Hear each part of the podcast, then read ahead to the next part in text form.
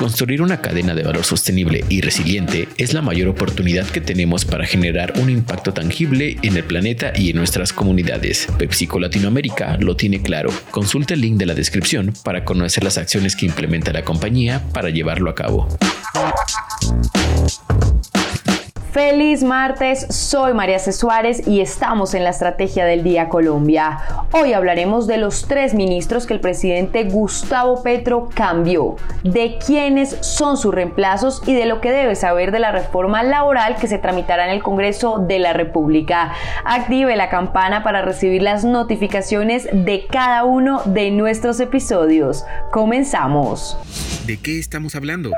En la locución presidencial de este lunes en la noche, el presidente Gustavo Petro anunció que Alejandro Gaviria deja el Ministerio de Educación, que María Isabel Urrutia se aparta de la cartera de Deporte y que Patricia Ariza ya no será la ministra de Cultura. Información que llama la atención porque en días pasados el ahora exministro Gaviria presentó reparos a la reforma a la salud. ¿Fue esta la razón de su salida? Esas críticas que hizo al proyecto de reforma Escuchemos lo que dijo el presidente Gustavo Petro y los nuevos designados en estas carteras. Agradezco los servicios prestados por los ministros Alejandro Gaviria, María Isabel Urrutia y Patricia Ariza. Con sus aportes han contribuido a enriquecer el debate y a iniciar los cambios por los que votó el país. Y los invito a que desde el lugar donde estén nos ayuden a construir este pacto social he decidido nombrar a Aurora Vergara como ministra de Educación y Astrid Rodríguez como ministra del Deporte para que con nuevas energías puedan culminar el proceso de reformas iniciadas. Seguiremos buscando consensos y acuerdos para consolidar y profundizar nuestras reformas.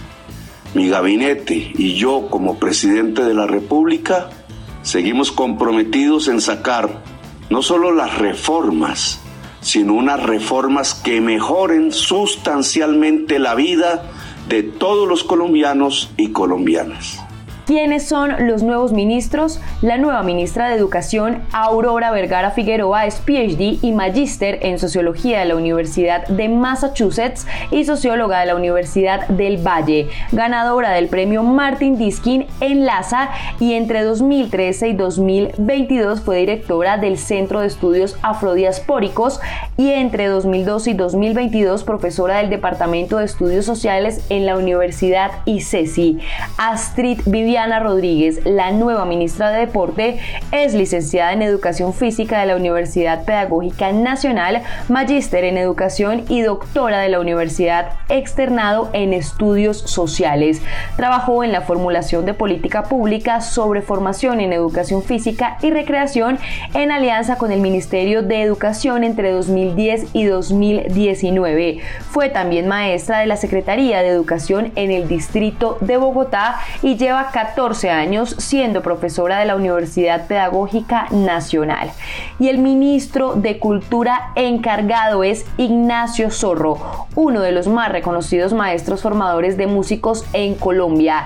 Tiene más de 40 años de trayectoria profesional y ha liderado programas y proyectos de entidades como la Escuela Superior de Música del Instituto de Cultura de Boyacá. Además, dirigió el proyecto Formación de Profesionales en Música para Colombia con la Organización de Estados Americanos, la OEA. También fue director del Coro Nacional de Colcultura.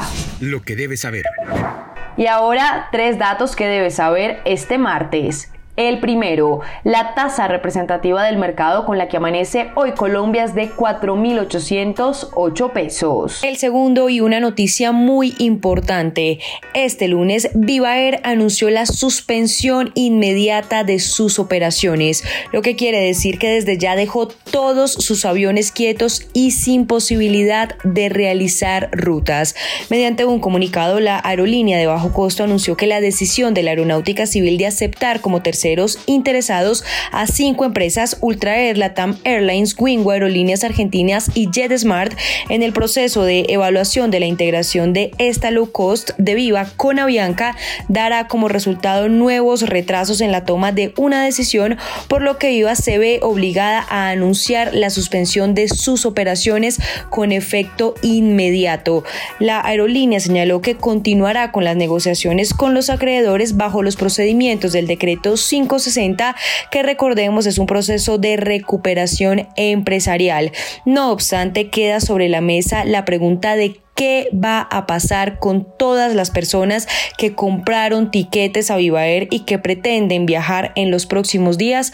Pues bien, Bloomberg Línea le trasladó esta pregunta a la firma que trajo este modelo de bajo costo a Colombia y la respuesta fue la siguiente. Para aquellos pasajeros afectados por nuestra suspensión de operaciones, los invitamos a ingresar a www.vivaer.com para tener más información. Sin embargo, cuando se ingresa a esta página web, no hay más datos, solo se ve el anuncio del cese de operaciones y la posibilidad de leer el comunicado en el que la aerolínea explica la decisión. Asimismo, Viva le dijo a Bloomberg Línea que los consumidores pueden esperar instrucciones por parte de la Aeronáutica Civil, quien ha declarado públicamente que pondrá en marcha planes para ayudar a los pasajeros afectados, lo que evidencia entonces que no hay medidas específicas hasta el momento para, para esos cientos de pasajeros afectados afectados no solo con vuelos nacionales, sino internacionales. Y el tercero, se conoció un documento en el que varios ministros le hacían comentarios a la reforma a la salud, pues en, en, su opinión, tal como está, no es viable ni constitucional ni financieramente. Y es que uno de los reparos que se hace al proyecto es que debería tramitarse como ley estatutaria y no ordinaria, porque toca un derecho fundamental. Pues bien, a lo anterior, la ministra de Salud, Carolina Corcho, dijo en el programa radial de la presidencia que el proyecto va a ser demandado ante la Corte Constitucional porque es polémico, pero que si se manda por ley estatutaria, que cree ella que no lo es, también va a ser demandado y cree entonces que tendría mucho más riesgos de que la Corte Constitucional lo tumbara. El negocio de la semana. La reforma laboral ya tiene listo su borrador. Esto según lo confirmó el Ministerio de Trabajo este lunes.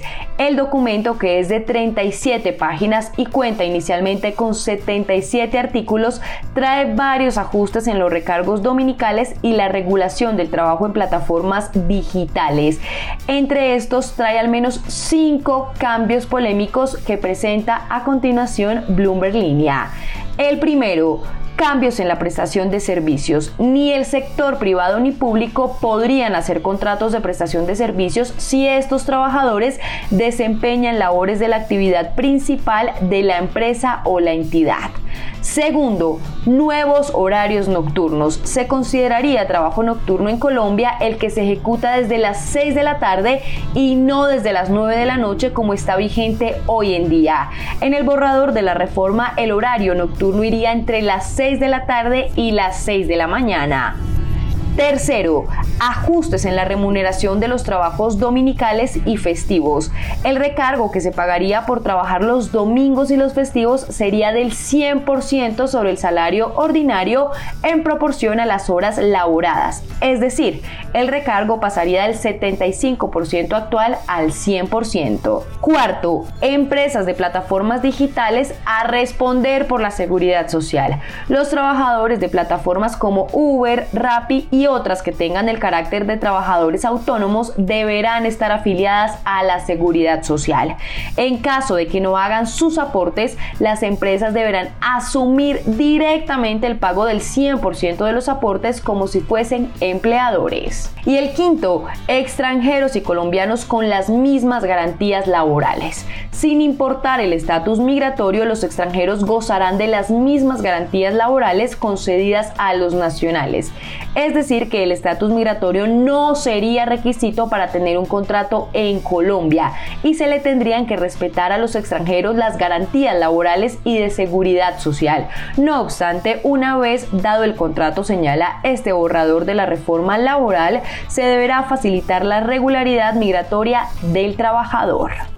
Recuerden seguir este podcast y activar la campana para recibir las notificaciones de cada episodio y así estar al tanto de lo que pasa con la economía y los negocios. Los invito también a que visiten bloomberlinia.com donde pueden ampliar cada uno de los temas que tratamos hoy. No olviden que acá está la información independiente que une a América Latina. Nos escuchamos mañana. Esta fue la Estrategia del Día Colombia dirigido por Andrés Garibello, producido por Arturo Luna y Daniel Hernández. Que tengas buen día.